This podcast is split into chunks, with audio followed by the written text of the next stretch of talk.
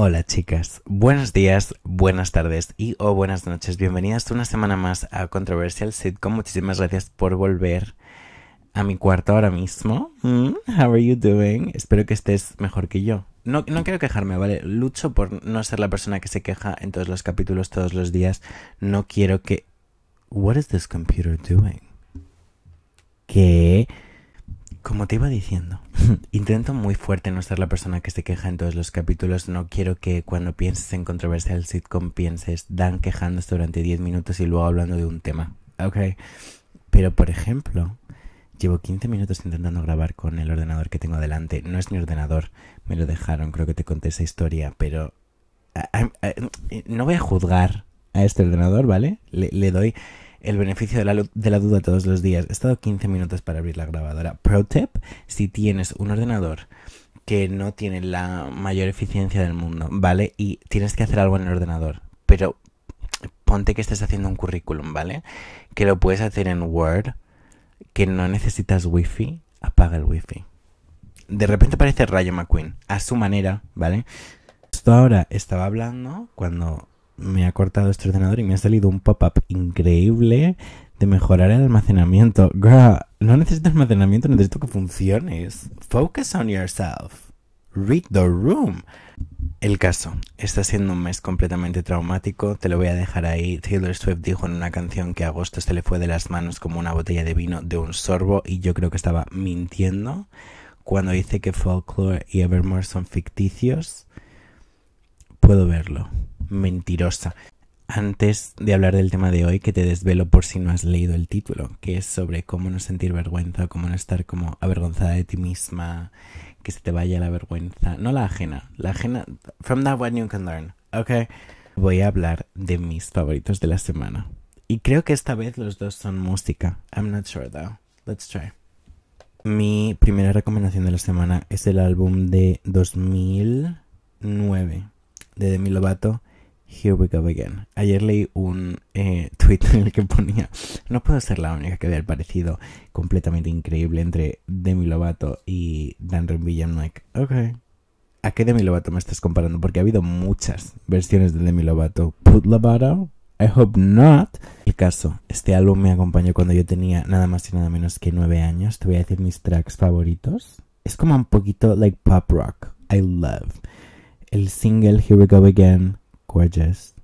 Catch Me era mi canción que yo me ponía en YouTube con lyric video y una niña lo ponía en Comic Sans o la letra esta que es como súper alargada y me ponía a llorar siempre. Y también oh, Remember December. Amazing. Esas son mis tres canciones favoritas de mi disco favorito de la semana. Y voy a inventarme ahora mismo un segundo favorito de la semana porque te estoy diciendo que no tengo mi mejor semana ni mi mejor mes. Así que I need to come up with ideas. Ok. Estaba mirando encima de la mesita que tengo aquí y mi siguiente favorito de la semana. Eh, me mandaron un paquete que una marca me quería regalar unas fundas de teléfono, ¿vale? La marca se llama MUK Barcelona, MUK Barcelona. Y me dejaron personalizar dos fundas. Em, una es mi inicial en la fuente de Barbie y es rosa y la otra es verde lima y pone I love Spanglish. Todavía no la he estrenado porque la quiero como usar el primer día, hacer una foto y luego... Are you fucking kidding right now? ¿Estáis escuchando eso? What? Os digo que agosto agosto está tramando algo. No, se han puesto a vender melones delante de mi casa ahora mismo. Whatever. La funda eh, la estoy esperando utilizarla para el primer día que la utilice. Girl, I'm gonna kill that man. Parece que se ha ido. Eh, lo que te estaba diciendo, no, no, he querido estrenarla para que no se ensucie ni nada. para hacer una foto. Eh, I, I wanna mirror selfie. Tengo una visión en mi cabeza, así que cuando la suba a Instagram, Dan Renville con V y con ella, la verás. Me encanta cuando hago referencias a cosas que todavía no han pasado, que seguramente pasen, porque me siento Taylor Swift. Por cierto, Taylor Swift anunciado en 1989 Taylor's version.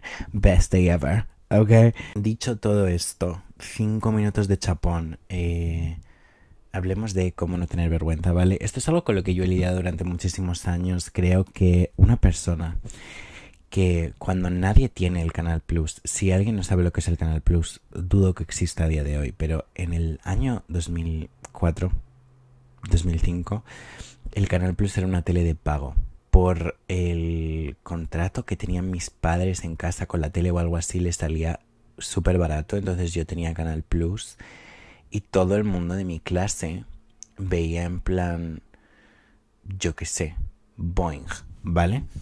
Creo que Boeing llegó más tarde. El caso, ellos veían unos dibujos que yo no estaba viendo, porque yo estaba viendo Hannah Montana, yo estaba viendo Lizzie McGuire, yo estaba viendo That's So Raven, ¿vale? Yo, yo empecé muy desde peque a ser insoportable. Entonces yo llevo entrenando el músculo de la vergüenza desde que tengo uso de razón. No fucking way. Creo que ya estamos. ¿Podéis poner una velita, please? Ok, thanks. Em, es algo que llevo entrenando desde que tenía uso de razón. Yo llegaba a clase, me ponía a cantar Hannah Montana. Yo pensaba que estaba en una serie Disney Channel. Yo pensaba que en algún momento iba a empezar a sonar música out of nowhere. Todo el mundo se iba a saber la canción, todo el mundo iba a cantar y a bailar conmigo. Yo tuve una época. Eh, ¿Sabes qué? Este, este capítulo va a ser yo contándote cosas que son embarazosas sobre mí para que tú te sientas mejor sobre ti misma. Mi tío fue a eh, Disneyland París y eh, yo era una persona completamente obsesionada con todas las cosas de Disney Channel, High School Musical siendo una de estas, Team Sharpay Forever, y mi tío me trajo un chándal chulísimo de los Wildcats de París. Era oficial del Disney Store, tenía todo lo del Disney Store que había aquí en Madrid. It was crazy. Okay, I had a collection. Caso, mi tío me trajo este chándal que yo te puedo describir ahora mismo. Era un chándal negro precioso con eh, Wildcats y un número. Mm, seguramente sería el 7. Eh, por delante y por detrás tenía las mangas rojas. Después a Batty chándal, ¿vale? Y yo me lo ponía absolutamente todos los días. Yo llegaba a casa, mi madre me lo lavaba y yo al día siguiente lo tenía. Estuve como un mes sin ponerme otra cosa. Incluso si mi madre me daba otra ropa para ponerme, yo me cambiaba a escondidas y me ponía el chándal. ¿Tú esperas que yo a día de hoy tenga vergüenza? Do you really want that to happen to me? Babe. Entonces creo que no hay una persona mejor que yo para hablarte de este tema. Eh, realmente no lo creo sí que es verdad que a día de hoy hay cosas que me dan vergüenza. Obviamente, tengo una plataforma en redes sociales, tengo un podcast. that's really embarrassing. ¿Sabes cuando quieres empezar a hacer vídeos? Que creo que hay alguna pregunta en relación con esto. Pero cuando quieres empezar a hacer vídeos en redes sociales y lo único en lo que puedes pensar es qué van a decir de mí, qué van a pensar, se van a reír de mí en clase, se van a reír de mí en el trabajo. Mi madre va a pensar que estoy completamente loca. ¿Tú crees que yo no he pasado por eso? Girl, do you think you have a million followers out of nowhere? No. Sí que hablemos un poco sobre cómo entrenar tu cerebro para que todas estas cosas no te afecten tanto. Creo que la primera cosa que me alivia decirte, me costó darme cuenta, ¿vale? Pero la vergüenza, como el sentir vergüenza, el sentirte, como el sentirte avergonzada, es algo que controlas tú porque es algo que está delante tuya, ¿vale? Yo soy consciente de que la vergüenza ajena es algo que existe entre, entre el mundo, ¿vale? Y yo sufro. Pero no todo el mundo es como yo porque no todo el mundo le da tanta importancia a las cosas. Lo primero que te voy a decir es que a nadie le importa tanto lo que te acaba de pasar. Sé que cuando tú te caes por la calle, tú te tropiezas de repente con un escalón, ¿vale? Lo primero que haces es mirar a tu alrededor, diciendo, ¿quién me ha visto? ¿Quién me ha visto? ¿Tú te crees y piénsalo en frío, ¿vale? Tú ahora mismo te tropiezas, te levantas y si en lugar de mirar alrededor porque sientes tanta vergüenza que no, sabes ni dónde meterte para ver quién lo ha visto, si en lugar de eso simplemente asumes, uy, me he tropezado y sigues andando, no vas a sentir vergüenza. La vergüenza no te la da la persona que te está mirando diciendo, hostia, está bien, en plan, se acaba de tropezar. No, la vergüenza te la estás dando tú porque lo estás pasando mal porque no querías caerte. ¿Y sabes lo que voy a hacer con ese escalón? Con el que te has tropezado en tu cabeza, se lo voy a tirar en la cabeza al hombre que está con un megáfono. I killed him in my head y ahora se ha callado. El caso, eh, cuando a ti te pasa esto, la única persona, o sea, la persona que está en control de que la situación sea embarazosa o no, eres tú. También te puedo poner el ejemplo de que cada vez que nos pasa algo vergonzoso, y me uno a esto porque I'm so guilty, so guilty, voy a absolutamente todo el mundo y le digo, no te vas a creer lo que me ha pasado, me estoy muriendo de la vergüenza, quiero que me trague un mm, agujero negro en medio de la tierra, en plan quiero desaparecer, ¿vale?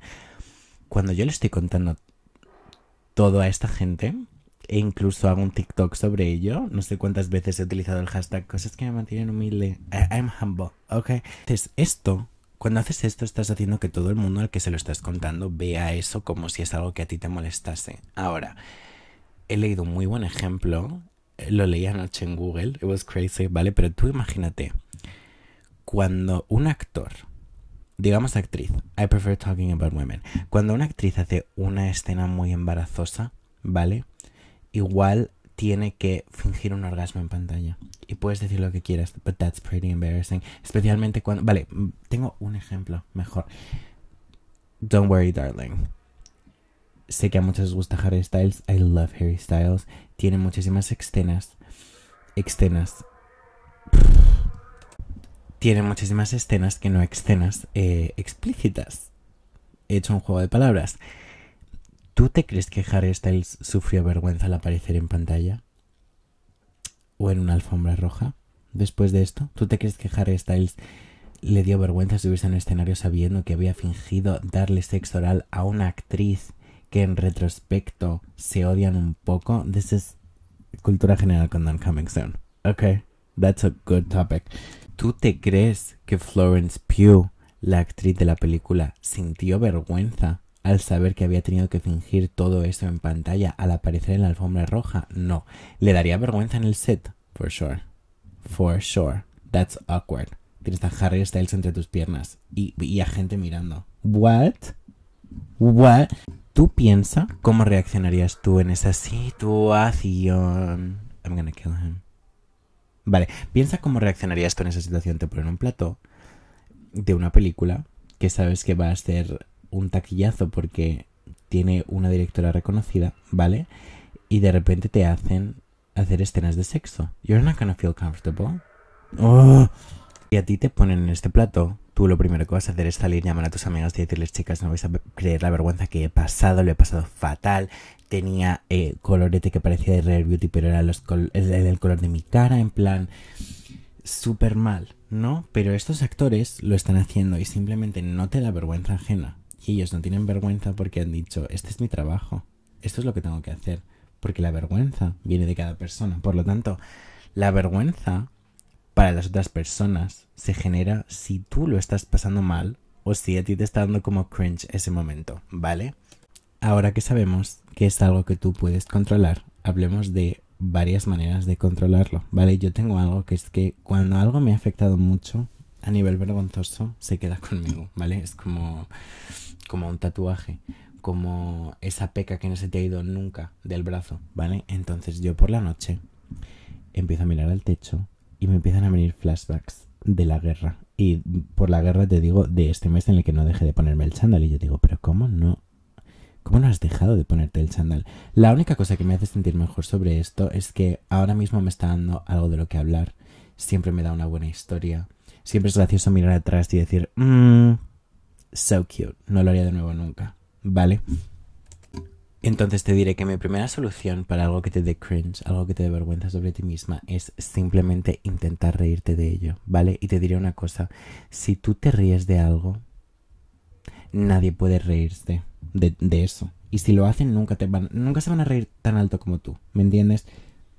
Te voy a poner otro ejemplo porque, de nuevo, creo que la mejor me acaba de entrar hipo. That's so fucking embarrassing, right? Creo que el propósito de este capítulo es que yo te cuente las suficientes cosas como para que tú digas, soy inmune, ¿vale?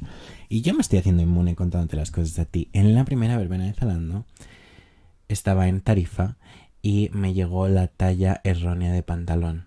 Eran unas bermudas levis. Por suerte, gracias al cielo, eh, la camisa que iba a llevar también me la mandaron mal, entonces me quedaba como un vestido. Por lo tanto, solo se veía pues como el final del pantalón. Un pantalón corto. Tuve que coger un cordón, porque esto era como cuatro tallas más grandes que yo, atarlo por detrás.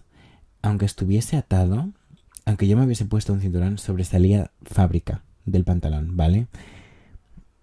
Y yo llegué a una verbena en la que había gente como Jessica Cochea y Héctor Bellerín con un pantalón que me quedaba como un pañal. Pero antes de salir yo le dije a mis amigas, chicas, this is so crazy. Y en lugar de sentir vergüenza, lo hice más en plan anécdota, diciendo antes de que nadie note que parece que tengo un pañal puesto debajo de esta camisa. so funny, so funny. Estuve hasta por subir una foto de la historia. No lo hice por no quedar mal con la marca. But I could have. I could have. En ese momento, si alguien me dice, amor, se te sobresale el pantalón, digo, I know, hasta he hecho una historia de Instagram sobre ello. Es que he tenido un, problema para conseguir esta ropa. En ese momento, a ti ya no te va a dar tanto pudor porque es algo que ya has establecido. No es algo que alguien te haya pillado como infraganti, ¿no? Es simplemente algo de lo que tú eres consciente y de hecho estás hablando de ello. No estás hablando de ello desde el punto de vista de qué vergüenza me está dando esto. Estás hablando del punto de vista de qué faena. En plan, qué circo. You know? Like, oh my god, this is crazy. ¿Sabes? La siguiente cosa que te diré es que muchas veces muchas cosas nos dan vergüenza, nos dan apuro o nos, das, nos dan second-hand embarrassment cuando solo nos la dan a ti y a mí, ¿vale? Imagínate que de repente tu sueño es ser actriz y mm, te da muchísima vergüenza presentarte a un casting. No hay nada vergonzoso en presentarte a un casting. Obviamente estás apareciendo ahí y estás diciendo, vale, me creo Em, con las capacidades de cubrir este puesto que estás ofreciendo, entonces voy a presentarme. La única razón por la que tú piensas que esto es embarazoso es porque tú al llegar ahí estás diciendo, vale, yo he venido aquí porque creo que puedo cumplir el puesto, puedo cubrir las cosas que me estás pidiendo y creo que soy suficiente para hacer esto, ¿vale? Pero no es nada vergonzoso. Esa gente que está haciendo la audición la está haciendo porque está buscando a gente como tú. Y te diré una cosa. Estas cosas que única y exclusivamente son vergonzosas, entre comillas, por una falta de autoestima o falta de verte capacitada de las situaciones. Si tú sigues haciendo estas cosas, la primera vez lo vas a pasar un poco mal de vergüenza, la segunda vez lo vas a pasar un pelín mejor y a la tercera va a parecer como si simplemente estuvieses bajando al mercado a comprarte los mochis de cheesecake que todavía no he encontrado, ¿vale?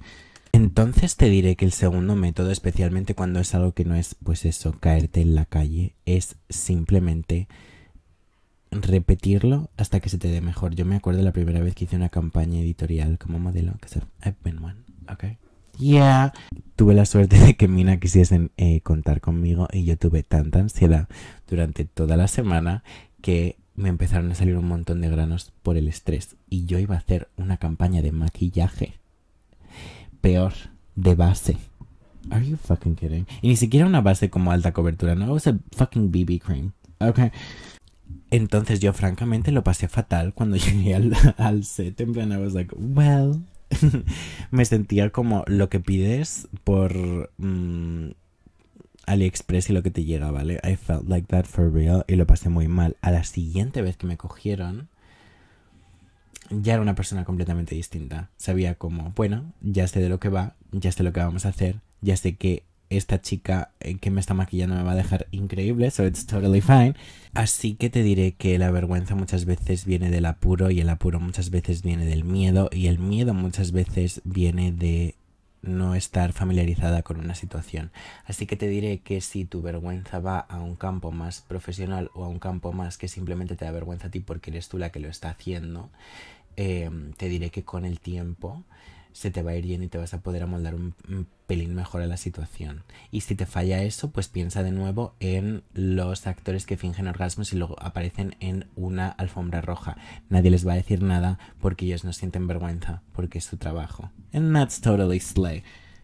Algo que también me ayuda a mí es, y esto me ayuda mucho con la ropa, ¿no? Creo que muchas veces te quieres poner un outfit y de repente vas a salir a la calle y dices, es que la gente me va a mirar, girl, and, and, a mí el pensamiento que me ayudó a hacer las paces con esto fue, hay el mismo esfuerzo, el mismo tiempo y todo en encontrar una camiseta que sea un baby tee súper colorido en el que ponga eh, si mamá me dice que no se lo pido a mi abuela, ¿vale? Igual tienes 25 años y te estás poniendo esa camiseta. It's cute, ok? It's fucking cute. Está el mismo esfuerzo en comprarse eso que en comprarse el top que se está poniendo absolutamente todo el mundo de Zara. ¿Cuál es la diferencia? Si una persona me va a mirar raro por ir por la calle con la camiseta de souvenir de Tarifa, yo puedo mirarla raro porque voy a decir, tía, llevas lo mismo que absolutamente todo el mundo. En plan, si tú me juzgas a mí, I can judge you harder. ¿Ok? Soy Capricornio. Come on. Por ponerlo en otras palabras, todo el mundo está intentando hacer algo. Entonces, ¿qué más da que tú hagas algo que a ti te parezca chulo. De hecho, sería una deshonra para ti ponerte ese top del Zara cuando tú realmente lo que quieres es ponerte esa camiseta de souvenir, ¿me entiendes? Así que ya que todo el mundo está haciendo como una performance, ¿por qué no vas a hacer la performance que a ti te gusta? También es más divertido, así que esto es un peligro que me ayudó en el aspecto ropa y otra cosa es ver a gente con un estilo muchísimo más extravagante que el tuyo y de hecho seguirlas. No solo porque igual no te apetece recrear el outfit 100%, pero igual sí que hay partes de, su look o accesorios que se compra o lo que sea que son como más guays y un poquito fuera de tu comfort zone que igual te pueden inspirar así que eso es como hiper guay sino porque cuando tú ves a una persona que tiene una personalidad tan grande externalizar esa personalidad tan grande cuando tú externalices tu personalidad no solo te va a inspirar esa persona sino que vas a decir si ella puede salir a la calle con un tutú en la cabeza yo me puedo poner un gorro de pelo y no va a pasar absolutamente nada. Y si no, que me lo digan a mí, que pasé todo el invierno, este anterior no, el anterior con gorros de pelo. No me los quitaba. I have like seven of them. Tengo incluso uno de pelo de leopardo. A mí, por ejemplo, yo, yo puedo ponerme eso y bajar ahora mismo a la calle, aunque estemos a 45 grados, a buscar los mochis de cheesecake del Mercadona.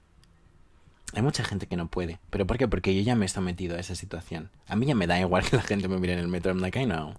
I know. Igual también te puedo poner el ejemplo de que estés en un trabajo estable y que tú notes que llevas dos años y que te mereces un aumento de sueldo, pero te da muchísimo apuro pedirlo, te da muchísima vergüenza pedirlo. La única persona que se está oponiendo entre tú y ese dinero eres tú. Eres tú y tu comedura de cabeza. Algo que me ayuda con esto es el no ya lo tienes, ¿vale? Siempre lo he pensado Siempre me lo dijo mi madre, siempre me lo ha dicho mi amiga Alba y se me ha quedado en la parte de atrás de mi cabeza. Creo que la posición en la que yo estoy muchas veces tienes como que proponer ideas eh, para trabajar, literalmente. O muchas veces tienes como que no echarle cara, sino en plan simplemente ser una persona que es como muy proactiva. Y creo que para eso tienes que perder un pelín la vergüenza. La única cosa que me ha ayudado a mí para esto es si no lo haces tú, no lo va a hacer nadie por ti. Entonces creo que merece la pena pasarlo mal 10 mm, minutos con la vergüenza que te está dando eh, decir esto a eh, como arriesgarte a que eso no sea tu realidad. ¿Me entiendes? I think it's fun. De nuevo, si sale mal, tienes algo muy interesante que contar en un podcast, en un TikTok, en un café con tu amiga. Ok, it's all worth it. It all comes back. Y creo que la última en la lista que me he hecho en el cuaderno que tengo delante es que es imposible crecer si no te pones a ti misma en situaciones incómodas. ¿Qué son las situaciones incómodas? Simplemente situaciones embarazosas. Si... Piensa, por ejemplo, en que si Miley Cyrus no hubiese tenido la poca vergüenza de presentar su nueva edición de Disney con su padre, que tenía un mullet, ¿vale? No habría sido Hannah Montana. Seguro que todo el mundo miraba a Miley Cyrus al principio en plan, ¿te vas a poner una peluca rubia? ¿Te vas a hacer un full face a los 15 años? Mírala ahora. That's Hannah Montana. Babe. Entonces creo que simplemente tienes que tener en cuenta que todo el mundo tiene que pasar un pelín de vergüenza para poder florecer como persona. Mm, te puedo poner un ejemplo mejor si quieres. Has tenido tres parejas completamente horribles, pero ahora estás con tu novia y tu novia es el completo amor de tu vida. Si tú no hubieses pasado por esas tres parejas completamente horripilantes, eh, igual no habrías llegado a tu novia, porque estar con esas parejas te ha puesto en sitios, te ha puesto en situaciones y te ha hecho aprender cosas que te han hecho llegar a tener una relación con esta persona que tanto quieres y tanto admiras. Entonces, creo que para que pase una cosa buena, muchas veces tienes que estar incómoda. ¿Qué es la incomodidad? Vergüenza. It really is like that. Así que creo que simplemente tienes que tener en cuenta que es parte de la vida, que nadie es inmuno a ello y que inmune. No puedo hablar. En plan, si yo estoy haciendo un podcast sin poder hablar una palabra, frase, sin poder decir una frase completa en español, sin hablar inglés o sin trabarme, tú puedes hacer lo que quieras del mundo. Porque yo no estoy teniendo la vergüenza de decir, oh my god, no, no, yo subo esto. yo subo esto y lo comparto en Twitter y lo comparto en Instagram y ocasionalmente hago un TikTok. En plan, vale, si tú piensas que la vergüenza ajena existe, yo todas las semanas hago un reportaje de un cotilleo antiguo. ¿Is that not embarrassing to you? Is that not embarrassing? ¿Sabes cuántos comentarios me han llegado en plan, ¿por qué no te buscas una vida? Like I know. Like I know how to. Antes de contarte todas las cosas que me han dado vergüenza en mis 23 años de vida, voy a pasar a las preguntas, ¿vale? Te puedo decir otra cosa, colecciono bebés de plástico con alas y que tienen culo monísimo. Acabo de decir culo monísimo en internet, en plan, I'm not ashamed of anything. El otro día, tengo un buen ejemplo, estaba yendo al Honest Greens de Gran Vía, el que está abajo, justo llegando a Banco de España, te lo recomiendo, amazing. Y había unas obras como en el portal de delante entre el Honest Greens y el hotel de Cristiano Ronaldo. Otro ejemplo, a Cristiano Ronaldo no le ha dado vergüenza poner un hotel, that's so embarrassing. ¿Piensas que eres Paris Hilton? ¿London Tipton? Answer. Quick. El caso. Estaban haciendo una obra entre estas dos, estos dos establecimientos. Y el hombre estaba bajando la escalera que estaba usando para llegar como un andamio. Y yo realmente pensaba que esa escalera se iba a caer encima mía, ¿vale? Mi outfit no era muy mono. Y de repente tres chicas, después de que me hayan visto tener esta eh, conmoción con esta escalera y este outfit y hace tanto calor que el maquillaje se me estaba derritiendo. Después de haber visto todo esto, esta escena de película, porque te lo estoy contando muy por encima, pero yo como que hice el amago de esquivar la escalera que en ningún momento venía a mi cabeza. Me pidieron una foto.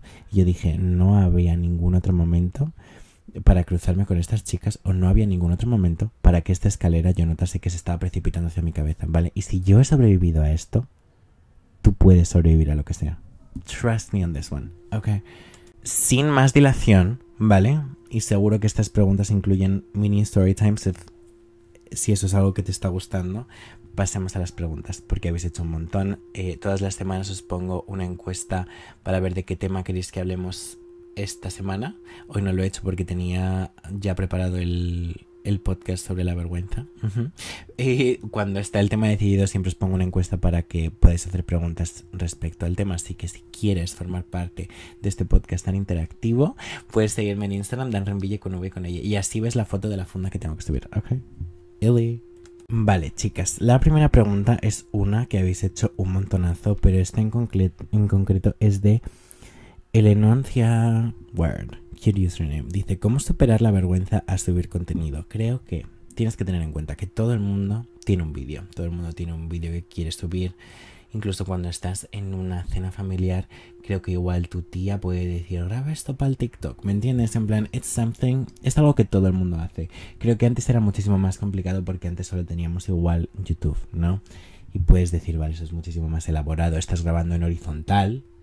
Tírate las manos a la cabeza y no soy Andrea Compton, por ejemplo. Entonces te da mucho respeto poner mucho esfuerzo a algo, en algo y que la gente se ría de ello o peor poner mucho esfuerzo y que igual tu esfuerzo no sea reconocido o que a todo el mundo le dé igual. Creo que primero tienes que analizar qué cosa te está dando vergüenza sobre subir contenido. ¿Es el hecho de que la gente de tu clase se va a reír de ti? ¿Es el hecho de que te da mucha vergüenza que un vídeo en TikTok tenga 200 visitas en lugar de 200.000. ¿Es miedo al fracaso? ¿Es vergüenza por lo que pensarían los demás? Te diré que me alegra contarte que ambas cosas dan completamente igual. Cuando tú estás en el instituto, si estás en el instituto lo estoy suponiendo, eh, por ponerte un ejemplo, mm, esas cosas que tanta vergüenza te están dando, me voy a sincerar contigo. Yo tenía un canal de YouTube en el instituto. I know. I know. Y era muy. Era un canal muy malo, ¿vale? Em, yo me acuerdo un día en educación física que estábamos haciendo pues las carreras continuas estas que se hacían, que por cierto, ¡eo! ¡eo! Pero eh, un chico me dijo, Dan, he visto tu vídeo. y yo como, oh no, oh no. Si te digo que no me acuerdo el nombre de ese chico a día de hoy. es la cosa más liberadora que, te puedo decir en el momento. Me acuerdo de ese momento por lo que significó para mí, pero no me acuerdo de quién era esa persona. Si la veo por la calle igual, ni me acuerdo de ella, ¿vale? Y yo tengo muy buena memoria. Pero no para esa gente. Entonces te diré que si te da miedo lo que piense tu entorno, si es alguien que no te quiere apoyar en algo que quieres hacer, no es alguien que quieras en tu entorno, y si es alguien que no estaría en tu entorno si no fuese por una situación específica como clases o el trabajo, es alguien que no va a estar en tu vida a largo plazo, así que cuéntame por qué te importa la opinión de esa persona. Ok. Te diré otra cosa. Cuando esa persona te está dando su opinión sobre algún contenido que tú quieras subir a redes sociales, es una persona de la que tú querrías consejo o es una persona que simplemente no sabe meterse en sus propios asuntos y darse una ducha porque seguramente huela bastante mal. ¿Mm? Tell me. Yo, por ejemplo, eh, si quiero que alguien de mi antiguo instituto me dé feedback en una foto de Instagram, pues me va a dar un poco igual, pero si pienso en alguien que sí que me importe su opinión para una foto de Instagram, puede ser, por ejemplo, Dualipa. A mí me gustaría subir una foto que Dualipa dijese, qué foto tan chula, like, pero me da igual lo que piense eh, Andrés, por decirte a alguien. Entonces creo que simplemente tienes que pensar que la vida es solo una y que realmente si algo no te gusta, a la larga puedes borrarlo y no pasa nada.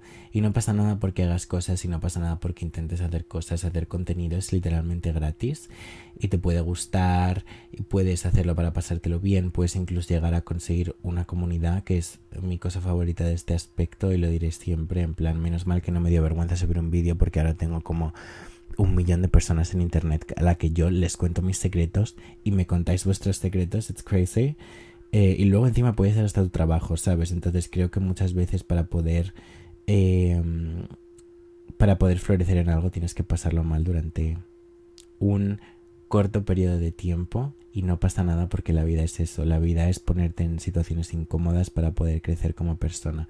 Y piensa que ante todo puedes aprender de la situación y puedes mejorar.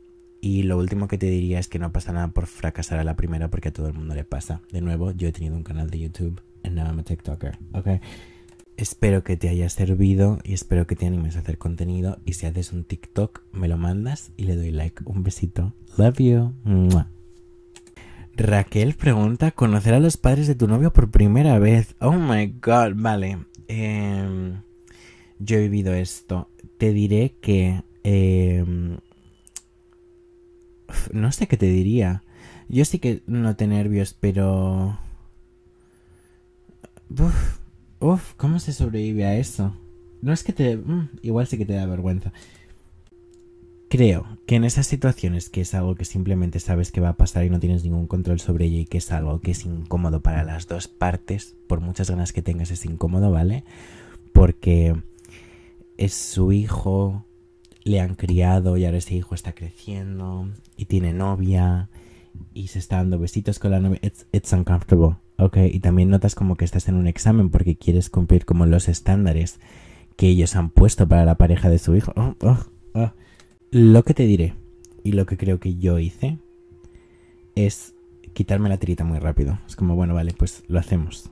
Y lo hice y no fue nada negativo y fueron completamente encantadores. Entonces te diré que es algo que inevitablemente vas a tener que hacer y es normal que te ponga de los nervios y es normal que te dé un pelín de apuro, pero simplemente tienes que pensar que ellos también lo están pasando un poco mal porque al final es una situación incómoda por las dos partes.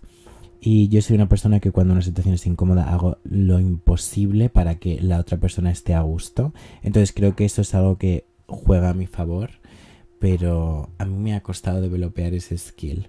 Eh, así que te diré que simplemente eh, asume que es algo que da vergüenza y piensa que eres eh, Florence Pugh en una alfombra roja después de que Harry Styles estuviese entre tus piernas de la gran pantalla. Y todo el mundo que está mirándote la alfombra roja lo ha visto, pero tú decides que eso no te da vergüenza. Tú decides que esa es simplemente tu realidad. Not totally normal. Pero te mando muchísimo ánimo con la situación y espero que puedas utilizar el ejemplo de Florence Pugh. I love you. Good luck. Celia pregunta, ¿cómo no sentirse awkward empezando una nueva etapa panicking about uni? Te amo, te amo Celia, espero que estés bien. Em, creo que lo que más me ayudaría a mí si hubiese estado en esa situación es saber que absolutamente todo el mundo a mi alrededor también es su primer año de uni. Y si no lo es, es una anomalía, ¿vale? Pero cuando una persona está ahí, el primer día, la persona que tiene al lado, que está como en el día de introducción, el día de presentación, también es su primer día, ¿vale? La primera vez que tú vayas a tu clase de mmm, derecho, la persona que tienes al lado, a tu derecha, word, también es tu primera clase de derecho, entonces creo que lo único que puedes hacer en ese momento es salir un pelín de tu cabeza y si estás nerviosa en el ámbito de socializar, tienes que darte cuenta de que esa gente también está en un entorno nuevo y que igual también se mueren por conocer a gente y que les va a hacer como el día muchísimo más llevadero, pero igual no tienen como el valor de hacerlo. Así que, ¿por qué no vas a ser tú la que se acerque a esa persona y simplemente piensa que el no ya lo tienes? Si esa persona es completamente tonta y no quiere ser tu amiga, mmm, pues simplemente es su problema y ya lo sabes para el resto del año, que esa chica es un red flag andante. También te diré, yo nunca he conocido a una chica y no querer tener una amistad con ella, ¿me entiendes? Así que me imagino que será igual para absolutamente el resto de la, de la población. Y también tienes que tener en cuenta que vas con algo a tu favor. Y es que esa gente que está en tu universidad, especialmente si compartes clases con esa gente, es algo con lo que ya tienes algo, es gente, oh my god, con la que ya tienes algo en común porque las dos estáis estudiando lo mismo, ¿vale?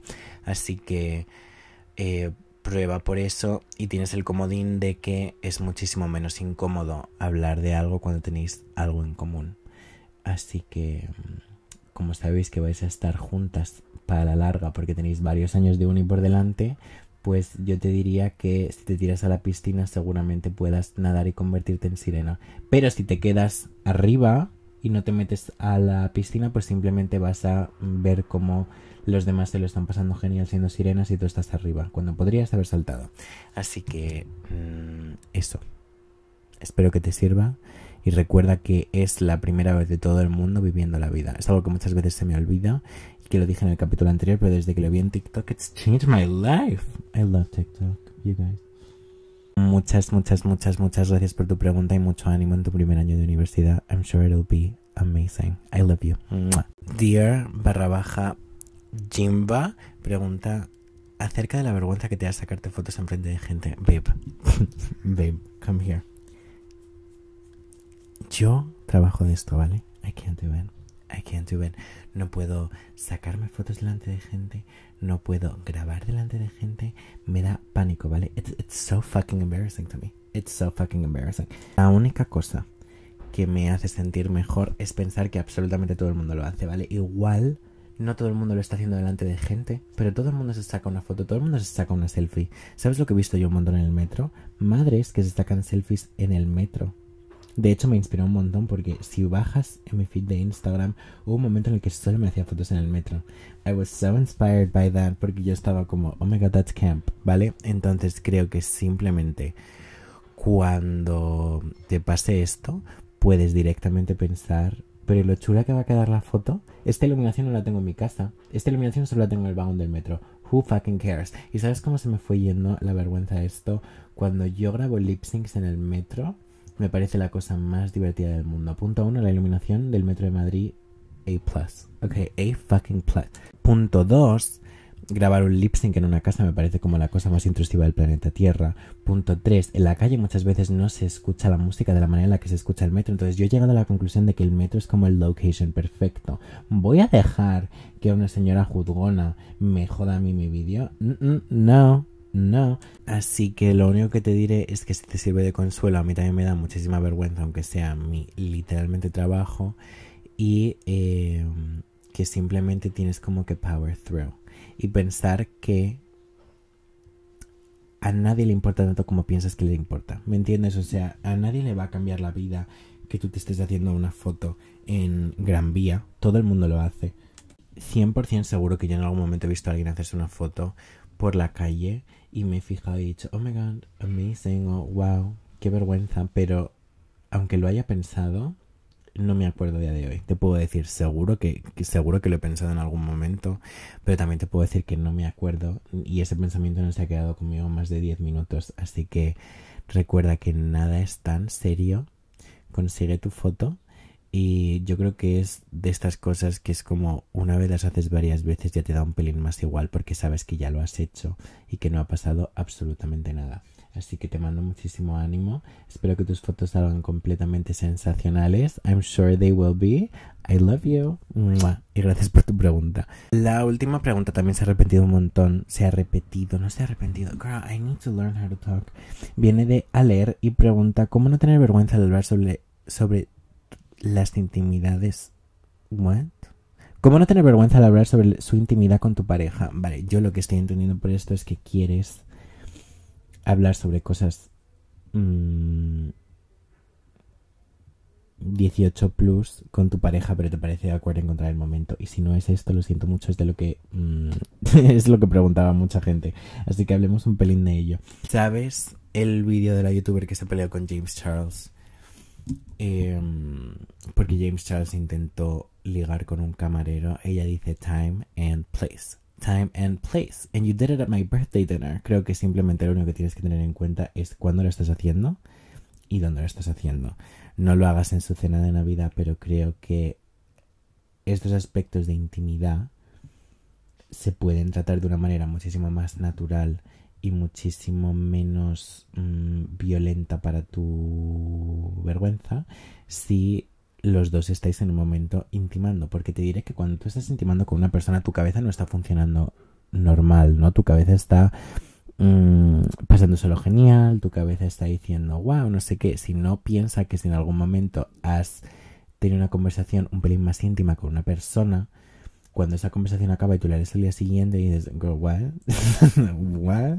Entonces creo que un momento de intimidad es un momento muy bueno porque se pueden decir cosas que tú no dirías con la cabeza serena, pero que son importantes de decir. Entonces, si quieres saber eh, qué le gusta a tu pareja cuando estás intimando con ella, mientras estéis intimando, le puedes decir, ¿te gusta esto? o ¿qué quieres que haga? Y no es lo mismo que mm, preguntarlo mientras desayunas en el VIPS y decir, oye, ¿qué te gusta en el sexo? En plan, mm, seguro que hay alguien que lo haga, ¿no? I can't do that, I can't do that. Y si quieres simplemente eh, pedir algo o decir algo o decir esto no me gusta tanto, esto me gusta más, me gustaría que hicieses esto, yo creo que el momento perfecto es ese porque es muchísimo menos violento, ¿vale? Eh, también creo que las cosas, cuando las dices, tienen la importancia que tú les des. Si, una si tú lo estás diciendo simplemente en plan, ay, puedes hacer esto, lo va a hacer la persona. En cambio, si tú organizas una reunión por Zoom ejecutiva para decirle a, alguien que te gustaría probar algo nuevo en la cama, pues se lo van a tomar como si fuese el fin del mundo. Así que creo que le quitaría bastante importancia y creo que si lo haces en el momento en el que está pasando, se va un pelín el aspecto de vergüenza. ¿Vale? Así que te mando mucho ánimo. Love you. Thank you for your question. This is a little awkward. Okay. Hasta aquí este capítulo de Controversial Sitcom espero que te haya encantado, me lo he pasado súper bien. No me ha dado tanta vergüenza como pensaba que me iba a dar y espero que te haya gustado escuchar todas las historias que me dan vergüenza sobre mí. Eh, si quieres que nos veamos mm, por otra parte, soy Dan Rempille con V con ella en todas mis redes sociales, menos en TikTok, que soy Leslie McCord. Y me harías un gran, gran, gran favor si quieres seguir y o puntuar, valorar lo que quieras el podcast donde quiera que lo estés escuchando. I love you so much. Y nos vemos la semana que viene. Happy August. I love you.